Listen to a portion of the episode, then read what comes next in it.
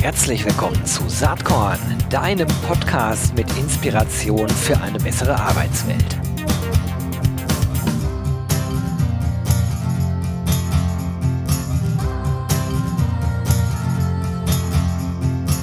Hallo und herzlich willkommen zum Saatkorn Podcast. Heute eine Folge, auf die ich mich sehr, sehr, sehr freue.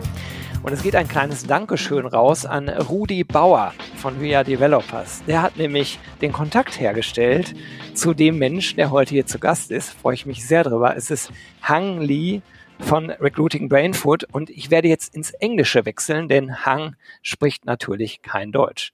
Hello Hang, welcome to the show. Dankeschön, uh, Hero. Very pleased to be here, man. he speaks actually German. So, do you want to speak in English or German? Um, I can only speak in English. Um, I can order a beer in German, and that's the best I can do, I believe. Perfect. So I'm I'm super happy to have you on the show, and actually, we're we're kind of colleagues. What I'm doing here in Germany, um, and only for the German market, uh, is something that you do on a way more international uh, level, and. Uh, actually recruiting brain food is probably known by a lot of people who also listen uh, to Saatkorn. If not, I might say right away, just go uh, on the website um, of Hung, and uh, I will include it, uh, of course, in the show notes, recruitingbrainfood.com. There you can join the community and you will get a very, very well newsletter each Sunday. So then you have two newsletters to read, the Saatkorn newsletter which also is published on Sundays, and Recruiting Brain Food. So that's for advertising. But now to Hung, how did you come up with Recruiting Brain Food?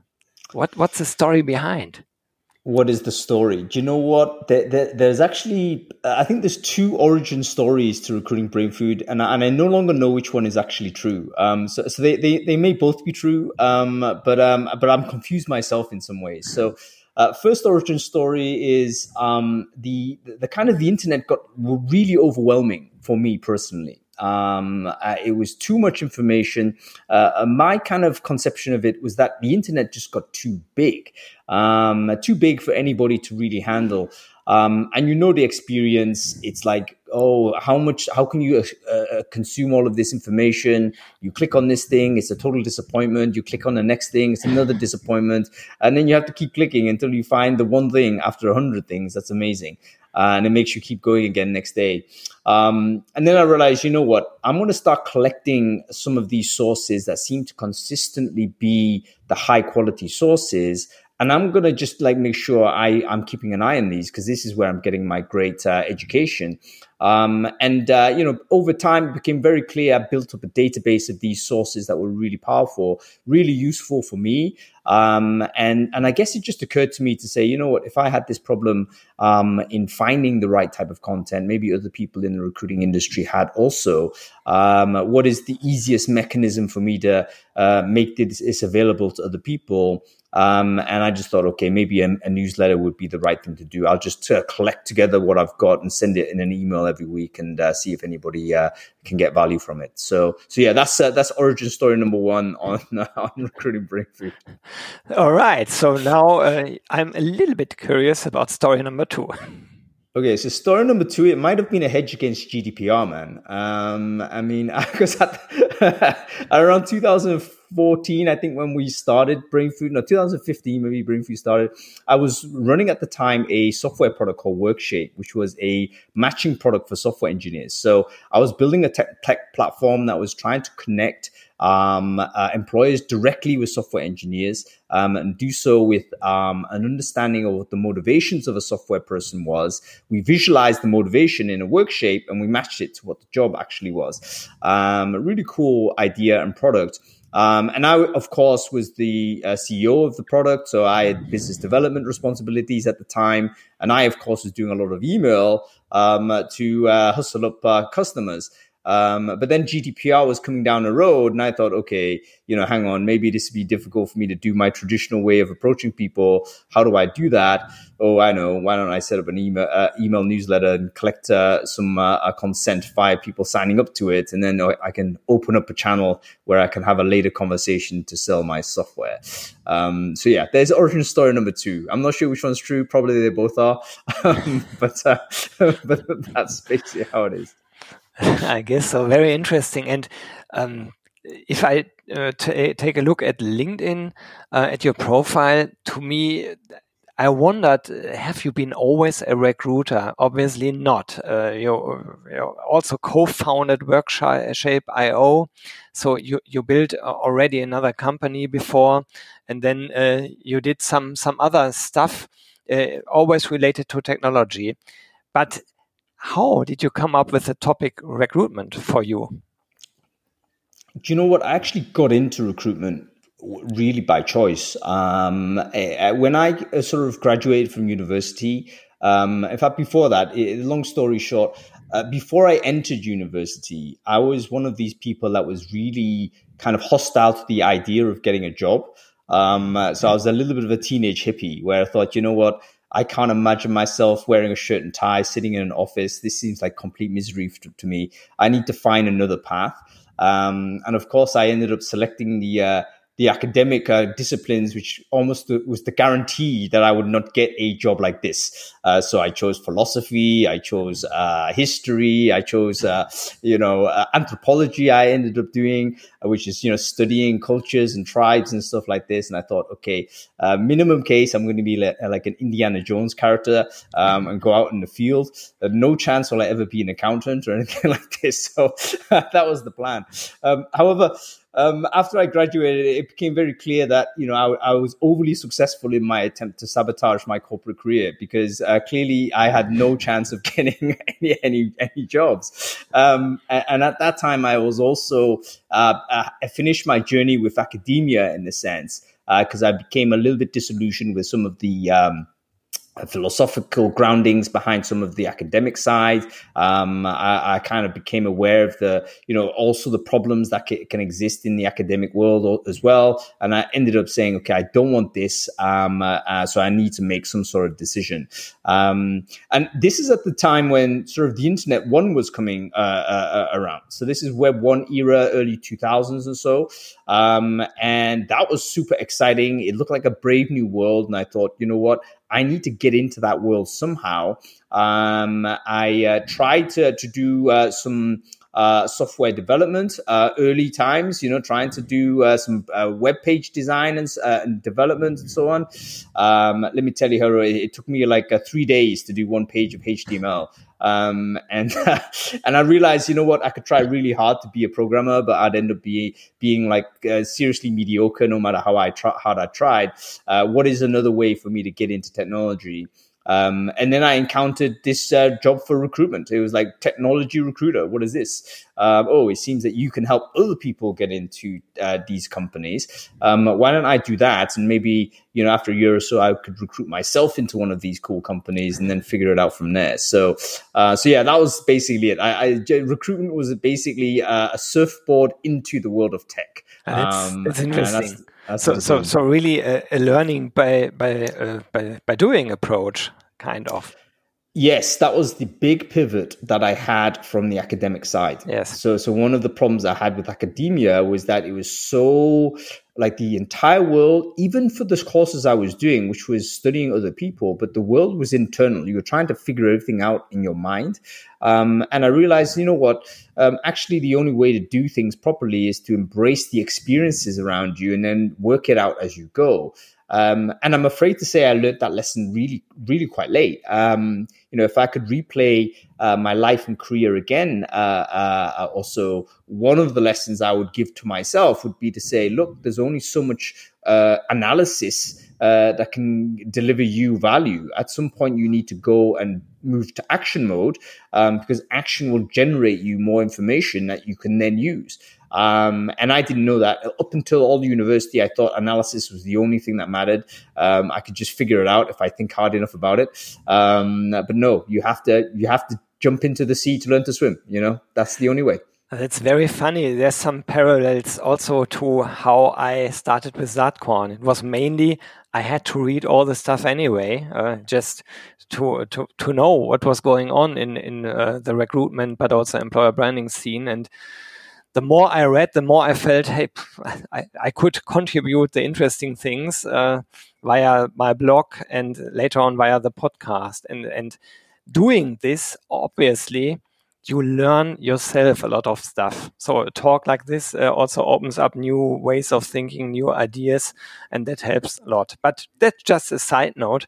Um, I guess the most people listening to this podcast really would like uh, to know more about your view on uh, how recruitment um, changed uh, during the last years, but even more so, what's happening right now and what are the key drivers for recruitment in the years to come especially in this market here, we face a big demographic change. Uh, obviously, we are not the only ones uh, to see that. Then, obviously, we have the digitization. And we have also a change of values. Uh, at least that's what I see. Uh, that that people tend to say, "I want to work less and have more focus on other things in my life." So that are, at least in my uh, personal view, three drivers that change recruitment a lot, but also the, the, how can I say working in general a lot. What's your view on this? What happened in the past? Where are we now, and where are we heading? Okay, really interesting. I'm going to use your three ideas, uh, Gero, as basically the to answer the question. Um, so, so the you might have to remind me what they were, but they were all really interesting. But the the last one I'll start with because that's the one I remember now, um, which is the change of values in terms of people's attitude to work. Yeah. Um, I think this is true. Um, I think that sort of the COVID period really gave everyone a huge moment of reflection um, that was very, very unusual. So if we cast our minds back, you know, now three years ago, um, uh, we were working just all the time, trying to just pound through. Let's acquire resources. Let's go buy a property. Let's, you know, career ladder. That was generally the pathway everyone was talking about. And then boom, guillotine comes down everyone is uh, locked down. Know, we have loads of time to think. We, well, what's happening here? And you know what? We kind of begin to realize that there's other things that were just much more important to us in terms of our time with ourselves, our times with our family and friends, and so on. These were very powerful um, sort of uh, uh, uh things that we learned during that period. Um, I think that we've tried to hold on to those values and bring them into this new reality. However, we're now, I would say, in a in a moment of tension. Um, and even say you can even say conflict um, with the employer side, which I think is trying very hard to bring us back um, to the pre 2019 era. Um, so, for instance, uh, you can argue that the increase of interest rates that was generated from the US Federal Reserve and then cascaded across the rest of the world as all of the central banks had to follow. Um, that is an attempt uh, really to reduce the personal wealth of the people that they had accumulated during the lockdown and furlough period to make sure that they had become more motivated to continue to do the work that they were doing before. Oh, that's um, a very interesting perspective. I never thought about that. So do, do you think there's a bigger plan behind that, or is it just uh, by accident? I think there is people that make small numbers of people can make massive decisions um, which impact hundreds of millions of people in the world. Um, so um, uh, those, because it's a small number of people, by the way, of which we have no democratic oversight or any de- democratic uh, way to influence. Um, uh, inevitably, those people are going to be susceptible to influence or their own personal agenda. It's not possible for someone to play a completely neutral uh, path to it. Um, if you remember the 2021 period, that was a huge candidate crisis moment. Mm-hmm. Uh, nobody could recruit anybody. Uh, in fact, no nobody could recruit recruiters. Uh, you know, mm-hmm. 2021, May 2021, LinkedIn came out with a, I, I would say now a, a, very famous graph, which said, you know what, for the first time ever, uh, the, the, the, the most in demand job on LinkedIn's platform Recruiters. was actually a recruiter. Yeah. Um, now that was a, the glory period for our, for our industry in the sense that this is the moment everyone's getting 25, 30% pay rises We were demanding remote. We were demanding, hey, can you pay off my mortgage? Can you can can you provision me with a you know a pet insurance, whatever I wanted that people uh, companies were giving me. Um, so we had a glory period, um, a, a, desperate moment where we couldn't uh, hire anybody, couldn't hire recruiters.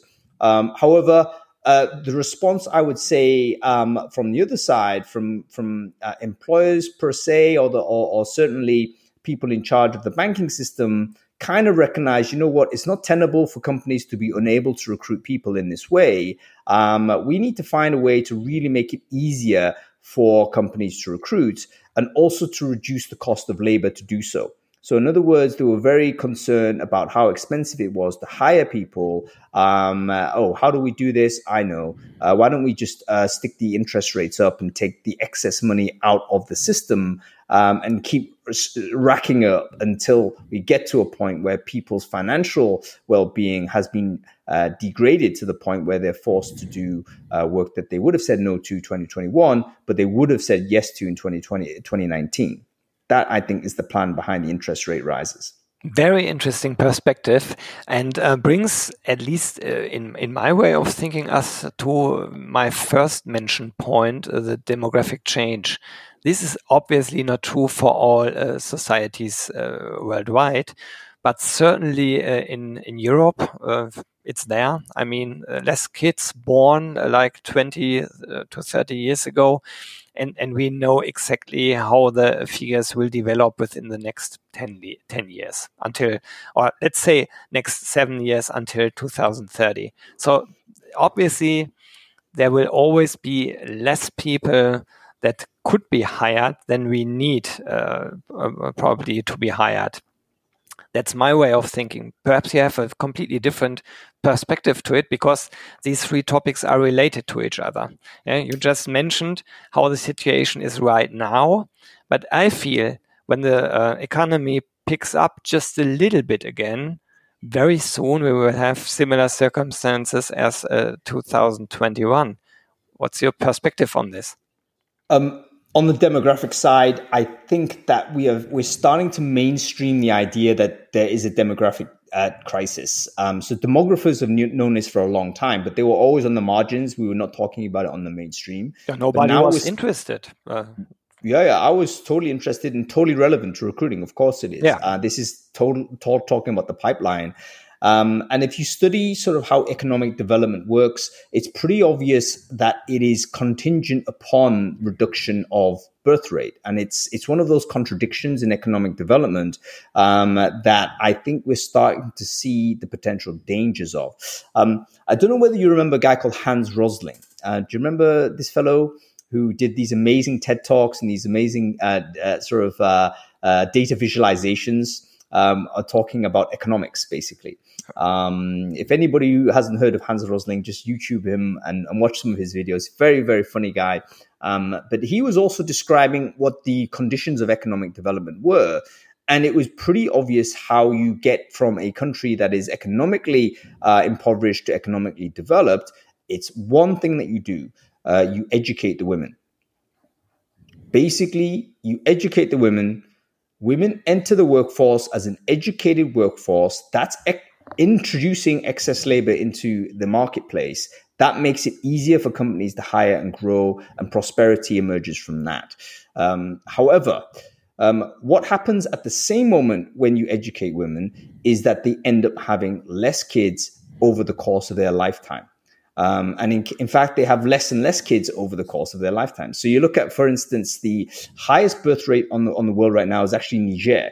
Uh, of course, Niger in the in the news recently. Um, uh, birth rate, I think, woman per woman, I still think it's something like three to four or something like this, even five. So quite high.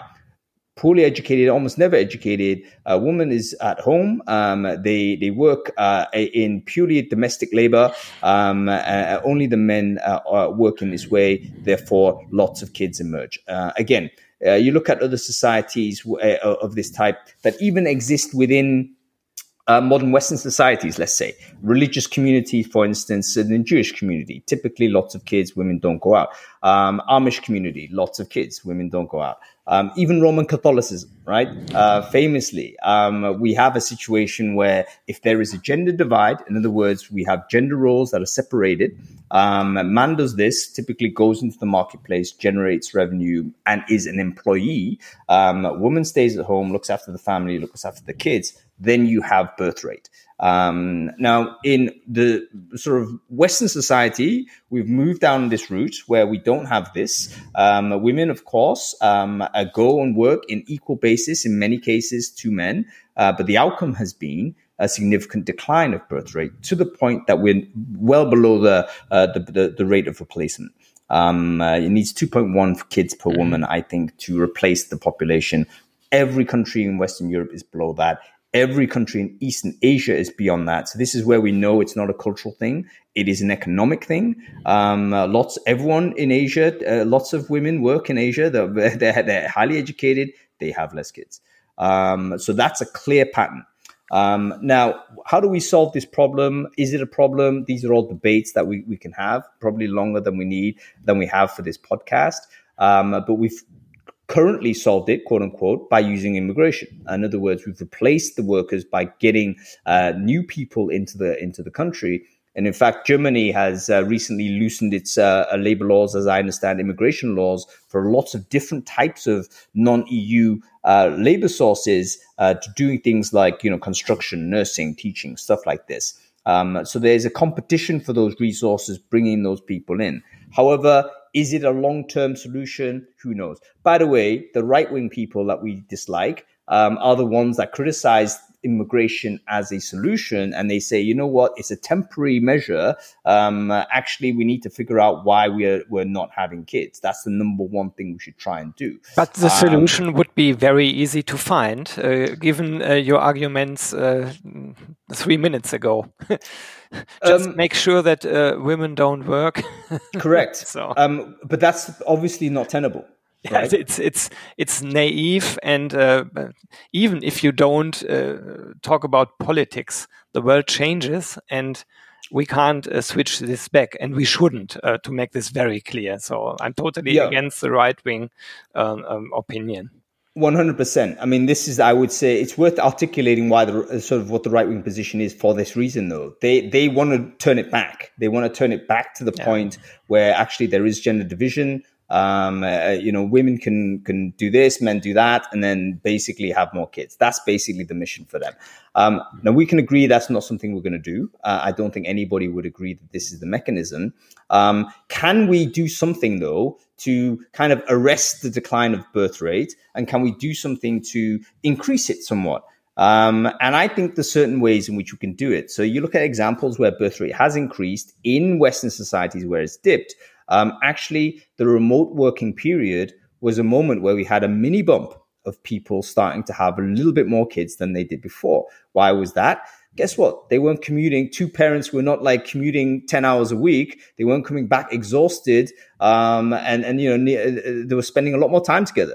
Guess what? People yeah, spend a lot more time at together. At the end of the day, it's about individual flexibility, in my point of view it's about basically creating space for the family. Mm-hmm. Um, so, so the economic systems that we have have not been constructed or designed or evolved with any consideration for um, a family. It, it treats everybody as an atomic individual with no other responsibilities. Like you don't even need to have kids. You could have a dog. You could have something you need to take care of. You know what? Your your employer back in the pre-COVID days did not sort of uh, count uh, cater for this. It didn't cater for the fact you needed to walk your dog. It just said you're turning up at the office at this time, like everyone else. You're going to leave at the office at this time, like everyone else. Yeah, that's now, why perhaps also talking about wording, human resources was the wording, uh, which uh, seems a little bit old-fashioned if you have other uh, things in mind, how how recruitment, but also work in general uh, could evolve.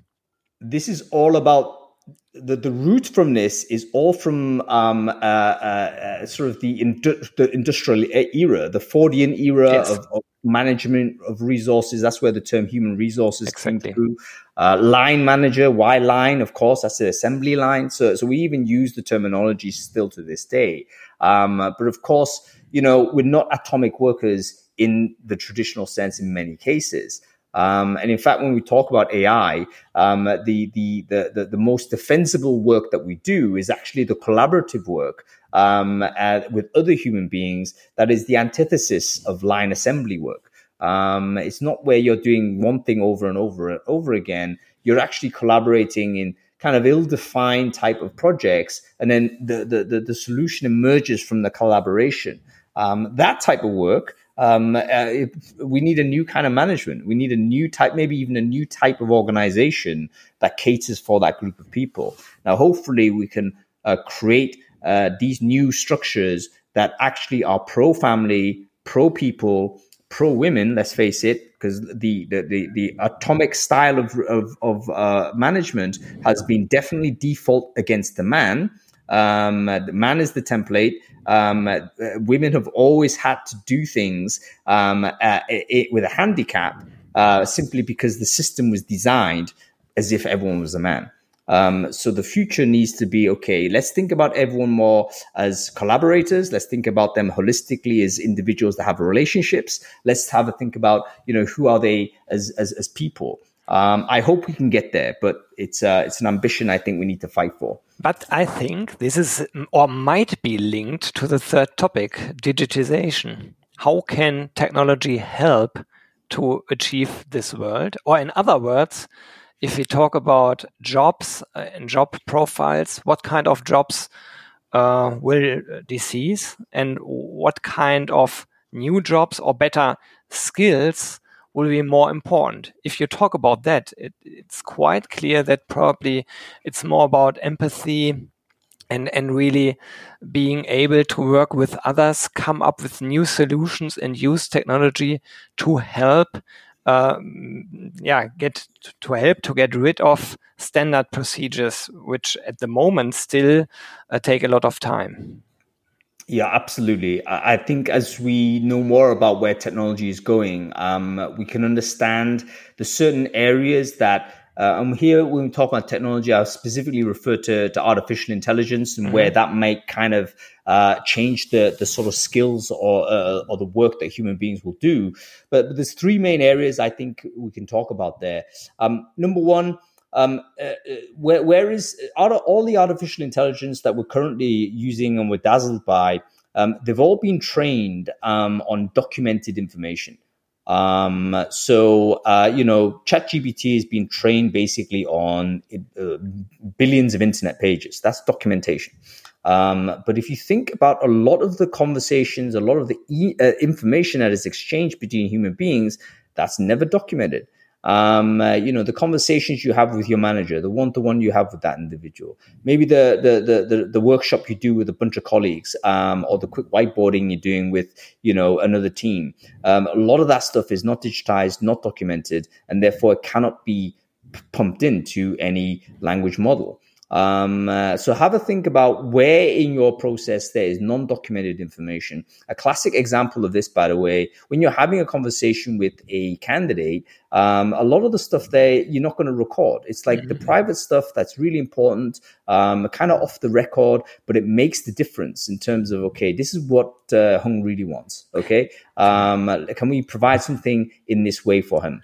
Um, and then that's the skill of the recruiter to be able to to, to nuance that information out. Ah, that's interesting, and I, I, I have a very strong belief that at the end of the day, given all technology which we have now, but also in the future, at the end of the day, people will decide uh, for or against people. So humans will be talking to humans at the end of the process. That's at least what I think.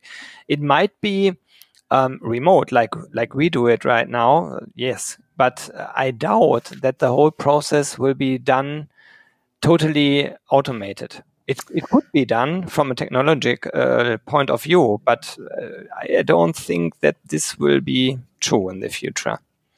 I think that is true. I agree with you, but it's it's going to be job specific. Um, so, in, so in other words, certain jobs I think will be fully automated, um, uh, or the process to hire them will be fully automated.